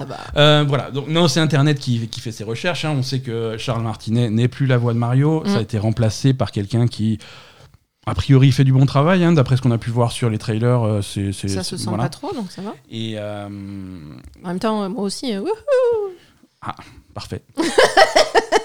tu vois Je te le fais, Mario, pas de problème. Alors, qui est-ce qui fait waouh dans le Waouh, waouh. dans, dans, dans le nouveau Mario? Donc les, les détectives d'internet ont réussi à récupérer la version démo du jeu qu'il y a dans les kiosques, dans les magasins. Tu sais, il y a des Switch en démo dans les magasins, surtout aux États-Unis. Euh, Il y a des Switch dans les je magasins pas dans jeux- les magasins. dans les magasins jeux pas. vidéo, il y a des non mais ça ça existe depuis que t'es petite, je veux dire, t'as bien été dans un magasin un jour, il y a au fond du magasin un truc où tu peux te mettre debout, prendre la manette et jouer au jeu. Putain, sérieux? Oui, ça existe toujours. Ça existe encore, ça? Parfois. Euh, bref, aux États-Unis, il y a des kiosques comme ça avec euh, des démos de, De Mario? Super Mario Brothers Wonder. Euh, et en récupérant cette version, en décortiquant cette version, ils arrivent à avoir une liste de noms des acteurs qui font les voix. Ah oui, Mais sans association, on sait pas qui fait qui. d'accord. Donc voilà, donc ils ont été chercher tous ces noms-là et ils ont essayé de voir euh, qui est-ce que ça peut être. Alors il y en a qui reprennent, qui reprennent leur rôle pour d'autres, euh, pour, pour d'autres Mhm. trucs, donc c'est pas eux. Il y a des acteurs internationaux qui vont plutôt faire les voix, euh, les voix dans d'autres pays, donc c'est pas eux et tout. Et donc finalement, euh, finalement ils ont réussi à trouver deux noms. Euh, un monsieur euh, Mick Wingert et un monsieur Kevin Afghani. Qui sont ces gens? C'est des acteurs qui font des voix. Donc on a été voir, les, les, les, les détectives ont été voir un petit peu, euh, fouiller un petit peu dans les, dans les réseaux sociaux et dans les trucs. Ils ont réussi à trouver euh, la, l'enregistrement d'audition de Kevin Afghani. Et, et d'après cet enregistrement, ils en ont déduit que Kevin Afghani, il faisait, tu sais, la- on, on le voit dans les trailers, les, les fleurs, elles parlent de temps en temps. Ah, Quand tu arrives, il fait Hey, salut Donc apparemment, apparemment il fait- c'est lui qui fait ça. Super Donc, par déduction, euh, mystère résolu, c'est euh, Mick Wingert qui est donc la nouvelle voix de Mario. Et donc? Et donc, Mick Wingert a dit sur, euh, a été sur, sur Twitter, sur Twix, Sur il a dit non, c'est pas moi. donc voilà. Donc du coup, tous les détectives étaient très déçus. Euh, Oh, alors, C'est pas lui Non, c'est pas lui. Non, c'est Kevin Afghani euh, qui fait visiblement pas. qui fait pas que. Pas la fleur pas que la fleur. Il l'a il, il l'a dit après, ça, voilà, ça a été confirmé. Vu que ça commençait à faire du bruit et vu que le jeu sort dans 4 jours, euh, Nintendo a confirmé, c'est donc bien Kevin Afghani qui reprend le rôle euh, de, de Mario, de Luigi, de Wario. Oui, Euh, voilà, c'est pour ça, il fait, il fait pas que la fleur, mais il fait tous les personnages. Ouais, non, c'est des professionnels, tu vois, ils arrivent à faire plusieurs voix. tu c'est pas parce qu'il fait la fleur que. Euh, voilà, donc euh, le remplaçant de Charles Martinet, en tout cas euh, pour euh, Super Mario Bros. Wonder, c'est Kevin Afghani. Euh, Qui a fait quoi euh, Quel est son CV quel est son CV Euh, Tu sais quoi? On va, on va chercher tout de suite. Non, Parce que j'imagine qu'ils n'ont pas pris un débutant, quoi. Peut-être. Ah, il a une page Wikipédia, putain, ça rigole plus. Attends, c'est normal, le mec il fait Mario, quoi. Genshin Impact. Ah bon? Ouais, il, f- il fait le, la voix de Arnold. Je sais pas qui, je sais pas qui c'est. C'est qui Arnold? Aucune idée. Donc il fait. Je veux dire, pourtant on a joué à Genshin Impact, qu'on devait connaître. ouais, ouais, ouais. Arnold? Ouais, non, non, il a pas fait grand chose, ce, ce garçon. Arnold. Donc, Genshin- c'est qui Arnold? Mais je sais pas. Attends, tant, que- tant que je suis sur Google. hein. non mais vas-y, mais ça Arnold existe pas, quoi. Genshin Impact. Entrée. Ah, il y a une page wiki aussi, Arnold. C'est qui ça Incroyable. C'est quoi Ah C'est qui Ouais, alors, hein, putain, c'est un deep cut. Hein. C'est. euh, Je sais pas si tu te rappelles. pas cet été, l'été d'avant. Il y avait un event estival où on allait sur plein d'îles. Oui, Hein, euh, voilà. Et c'était des îles di- dédiées à différents personnages. Et il y avait Oui. une île euh, sur, euh, dédiée à Fischl. oui, avec le château. Avec le château, imaginaire là. Et avec un peu partout, il y avait des, Des des, des statues d'hi- d'hiboux, Des, d'aigles, de machin. ouais. C'est ça, Arnold. Arnold, c'est le corbeau Arnold. Ah, le corbeau Arnold Et quand le corbeau Arnold il te parle, c'est Kevin Evgeny qui te parle. Si t'as le jeu en anglais, hein, parce que si t'as le jeu en japonais, c'est pas, pas ça du tout. D'accord, ok. Ben, il m'a jamais parlé alors, euh, Kevin Evgeny. Voilà. C'est, Désolé. euh, tu vois, nous aussi, on fait des enquêtes. Euh, Arrêtez-moi si vous avez déjà entendu cette news. Euh, Ubisoft repousse la sortie de Ex Defiant. Encore. Mais Ex Defiant, ça existe? Oui. Ils, ont, ils ont pas annulé ça? Non, c'est repoussé. Mais pourquoi?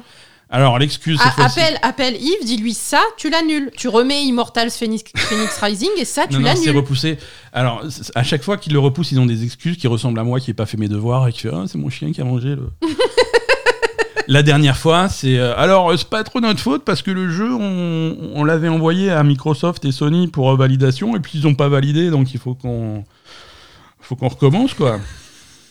Mais Qu'est-ce que Donc ça a été repoussé sans date et là maintenant ah oui on va repousser encore parce que bon alors euh, merci pour euh, d'avoir participé au, au, au bêta récente là c'était trop bien on s'est tous éclatés mais pendant ces bêtas nous avons euh, détecté je cite des inconsistances dans l'expérience de jeu. Donc, C'est précis. hein. donc voilà, donc ils veulent prendre le temps pour euh, corriger les inconsistances dans l'expérience de jeu. Donc repousser sans date euh, jusqu'à ce qu'ils aient réussi à corriger les inconsistances dans l'expérience de jeu. Ouf. Voilà, c'est un, ex- un excellent exemple du feedback qu'on peut recevoir des sessions de tests publics. euh, et voilà, donc ils sont très satisfaits d'avoir eu euh, Mais l'autre jeu pourri de d'Ubisoft en multi comme ça? Skull and Bones, Non, pas Ex celui-là. Defiant. Non, l'autre. Il n'y en a pas d'autres. Mais si Celui où qui pareil là. Ex Defiant. Mais non, c'est pas Ex Defiant, c'est l'autre. Lequel? Ils avaient fait un jeu multi comme ça, tout pourri, que finalement ils avaient ils avaient arrêté les serveurs. Je- Ah oui, mais ça c'est le, le Battle Royale. Oui, Euh, je sais plus comment il s'appelle. Mais ça c'était il y a des années ça. c'était il y a l'année dernière ou il y a deux ans. Oui, bah, c'est ça, des années. Oui, ben voilà. Euh, non, non, là, là, Ex Defiant, alors on rappelle quand même ce que c'est Ex Defiant, hein, c'est quelque chose dans l'univers de Tom Clancy qui va, qui va rassembler un petit peu tous les personnages de tous les univers de Tom Clancy dans un jeu qui va être finalement, euh, qui, a, qui a pour ambition d'être un petit peu le Call of Duty d'Ubisoft. Euh, Call of Duty dans le sens où ça va vraiment émuler euh, le multijoueur, le style de multijoueur qu'a Call of Duty. D'accord.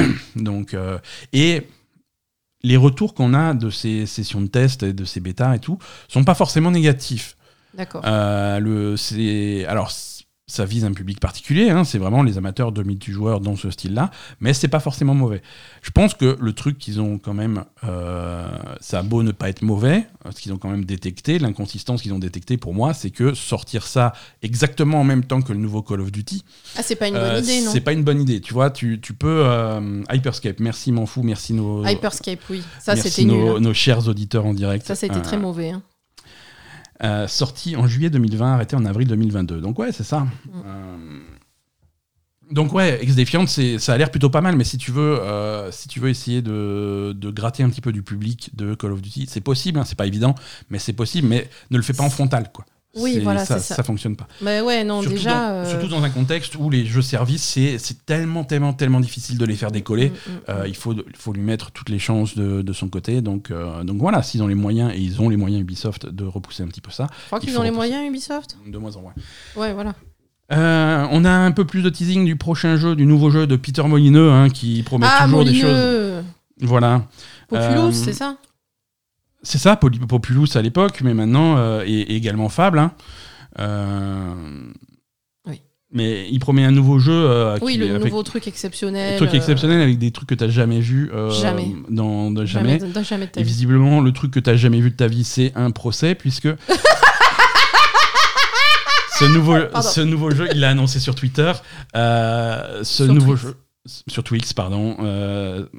nom de code euh, MOAT. C'est un acronyme, mais on ne sait pas ce que ça veut dire.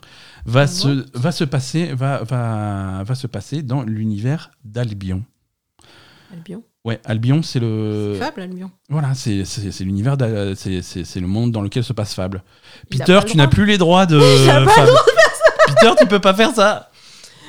Peter, fais attention, en plus tu le dis euh, publiquement, si, si Phil Spencer il t'entend, tu vas prendre la fessée. Non, tu n'as pas le droit de faire ça. Mais Phil Spencer, il a instantanément envoyé les avocats, là.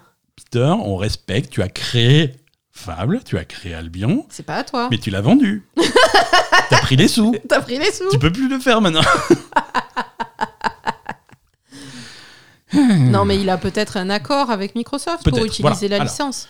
Euh, Ça, on- ça se fait, non? on fait nos blagues, on est de mauvaise foi, on est hein, c'est quand même. Alors, est-ce qu'il euh, oui, bien sûr, il peut il peut Il tout peut. à fait avoir c'est improbable. Mais, C'est mais improbable. c'est une possibilité. Non, mais voilà, peut-être qu'effectivement, euh, il a, il il a une licence ou il a quelque chose, il a l'autorisation de faire un jeu dans l'univers d'Albion. Parce que quand même, s'il le dit sur Twix, c'est que... Il le- Ouais, je m'arrêterai crois pas à qu'il ça. est- Oui, oui, oui. D'accord. Euh, On attend toujours des nouvelles de Fable, hein, s'il vous plaît. Oui, voilà, c'est ça. Microsoft. Maintenant que tu as fini de euh, tes histoires avec euh, Activision, tu peux rebosser sur tes propres jeux parce que bon, C'est pas trop ça. pas en rajoutant des studios qu'on va avoir des jeux. hein. Non. Euh, Et surtout si les jeux, tu les mets pas sur le Game Pass quand tu rachètes le studio, quoi. L'IA pour générer les voix des jeux vidéo, c'est c'est bof, sauf parfois. Alors, on va juger. D'accord Euh, Cyberpunk 2077 a utilisé des technologies d'intelligence artificielle pour euh, reproduire la voix d'un de ses acteurs dans la version polonaise du jeu. Mais ils ont... Ils ont pas, pas le droit. Alors, ils ont, voilà. C'est quelque chose qui est quand même au cœur de toutes les négociations qu'il y a en ce moment avec les grèves du côté, euh, du côté américain, des trucs comme ça. Euh, les acteurs se battent contre ça, justement, qu'on n'utilise pas leur fait. voix, qu'il y a des, des choses qui sont. Mm. Voilà. Là, c'est un cas extrêmement particulier et j'ai envie de dire que c'est le genre de cas où cette technologie peut être intéressante, peut servir à quelque chose et peut apporter quelque chose de plus, quelque chose de, de, de- à la limite positif. Euh, euh, la technologie a été utilisée pour répliquer dans Phantom Liberty la voix d'un acteur qui est décédé entre les deux jeux avec l'autorisation de sa famille. D'accord, Hein. très bien. Euh, donc ça, on est, on est sur la version polonaise du jeu, donc c'est pas des acteurs que vous allez avoir euh, entendus, mais c'est des personnages que vous allez reconnaître puisque c'est l'acteur qui faisait la voix de du du to be bizarre du début, hein, euh, Victor Mm. Vector, Mhm. euh, le premier qui te modifie machin. Donc Ouais. ce personnage-là, l'acteur polonais est décédé entre les deux jeux et, euh, et pour ces nouvelles lignes pour euh, pour sa participation dans, euh, dans Phantom Liberty, la voix était donc complètement générée par une intelligence artificielle. Le résultat, j'ai pas été, j'ai pas été écouté, c'est du polonais, je saurais pas juger, mais a priori le résultat est assez bluffant et personne s'en était rendu compte avant que, si- que ces projects en parlent. Oui, ça c'est bien. hein. Donc voilà, ça permet euh, à l'acteur de conserver entre guillemets son rôle. Euh, la famille euh, a été avertie, Bien la sûr. famille a donné son accord et la famille a été dédommagée. Mhm. Mais ça aurait été bien de faire ça pour, euh, pour par exemple, dans tous les jeux auxquels il participait. Quoi. Ouais, c'est alors Victor Victor c'est un petit rôle hein. c'est déjà dans, dans Cyberpunk c'était pas un gros rôle. Dans Phantom Liberty c'est encore plus réduit. C'est vraiment pour quelques lignes. Euh, je sais pas si la technologie est suffisamment satisfaisante d'un point de vue résultat pour faire quelque chose. D'accord, Voilà, vraiment un gros rôle, quoi. D'accord. vraiment un gros rôle et surtout donner une, une performance qui apporte quelque chose tu vois je veux dire un, un acteur. Et c'est pour ça qu'on se bat contre les IA parce que les IA c'est quand même un petit peu il y a pas d'âme tu vois. Si tu veux vraiment apporter donner vie à ton personnage et apporter quelque chose il faut qu'il y ait un humain derrière qui, qui mette ses tripes quoi et ça ça les IA savent pas encore le faire D'accord. Euh, voilà Euh, Est-ce que tu te rappelles du remake de euh, Lollipop Chainsaw qui est en développement depuis quelques temps? Oui. Euh, alors ils corrigent, hein, ils ont dit bon, on a, on a un peu travaillé sur le jeu, alors finalement ça sera pas un remake, c'est plutôt un remaster. bon voilà. Le, alors ce, ce anciennement remake, euh, nouvellement remaster, est- avait été repoussé à l'été 2024. Mais voilà, attendez-vous. euh, oui, on a voulu être le plus fidèle possible à l'expérience d'origine, alors ça va être plutôt un remaster. Bon, ça donne plutôt l'impression qu'ils ont un petit peu réduit euh, le- l'ampleur du projet. Euh, pourquoi pas hein. Après, euh, bon, c'est un jeu qui a ses fans. Hein, euh, je suis pas sûr que ça soit un incontournable. On verra ce que ça donne. Euh, je pense qu'un remake, ça aurait pu être très intéressant. Un remaster, je sais pas si ça m'intéresse. On va, Ah non, clairement pas, hein, déjà. on va suivre. Voilà. Et une petite news pour terminer, euh, pour se moquer un petit peu de Blizzard. Ah, Eh ben oui, Overwatch 2. Euh, ils vont lancer donc là, il y a une nouvelle saison, c'est là, on est à la septième saison d'Overwatch 2 déjà, hein, Rise of Darkness, euh, elle arrive pour le mois d'octobre là, elle est sortie même d'ailleurs, et, euh, et c'est la saison, hein, on va être un peu, c'est Halloween, quoi. un peu Halloween, un peu Mm. effrayant, un peu creepy, un peu spooky, machin. Donc euh, voilà, des, des skins qui vont bien avec des petites sorcières, des citrouilles partout, c'est trop mignon. Et euh, le gros truc, le gros point fort de cette saison, ils en- ils s'en sont servis dans tous les trailers, dans toutes les pubs, dans tous les machins et tout. C'est une nouvelle skin euh, pour, euh, pour Moira, euh, pour la déguiser en Lilith de, de Diablo 4 Logique, ouais. logique. hein, voilà, c'est plutôt le profil. euh, le profil fonctionne bien. Euh, et, et la skin est plutôt réussie, donc ça, c'est pas de ça qu'on se moque. On se moque plutôt du prix, euh, puisque si vous voulez cette skin, il va falloir sortir 40 euros. 40 euros, quoi. 40 euros. euh, alors, c'est pas que la skin qui coûte 40 euros, mais le seul moyen d'avoir la skin, c'est d'acheter la version ultra premium du, du- du Battle Pass. Et si tu achètes la version ultra premium du Battle Pass avec des niveaux bonus, avec des machins, avec de la monnaie, machin en cadeau, Mhm. avec plein de trucs en cadeau, et en cadeau, la skin Lilith pour Moira, euh, mais il n'y a aucun autre, au- aucune autre façon de l'obtenir. Donc, Super. euh, donc voilà, super, bravo, 40 euros, félicitations, merci. 40 euros. Euh, tu vois, et c'est quand on a des exemples comme ça qu'on apprécie le modèle free-to-play de jeux comme euh, Honkai, on en parlait tout à l'heure, Honkai fait, Star Rail, qui est, qui est rarement aussi agressif Mm. euh, pour... euh, ah non, ce genre de choses. chaud, quoi. Non, 40 euros, c'est... À un moment donné, il faut, faut remettre un petit peu en, en perspective. hein. 40 euros, c'est le prix d'un jeu. Mais Pas grave, le prix d'une skin, c'est le prix d'un jeu. c'est le prix d'un jeu, quoi. Euh, voilà, c'est un véritable problème. Euh, c'est tout pour l'actu. Hasard, on va faire un petit agenda des sorties. Euh, il paraît qu'il y a des trucs qui sortent cette semaine. Euh, on va, Pareil, on va ouais. aller voir ça.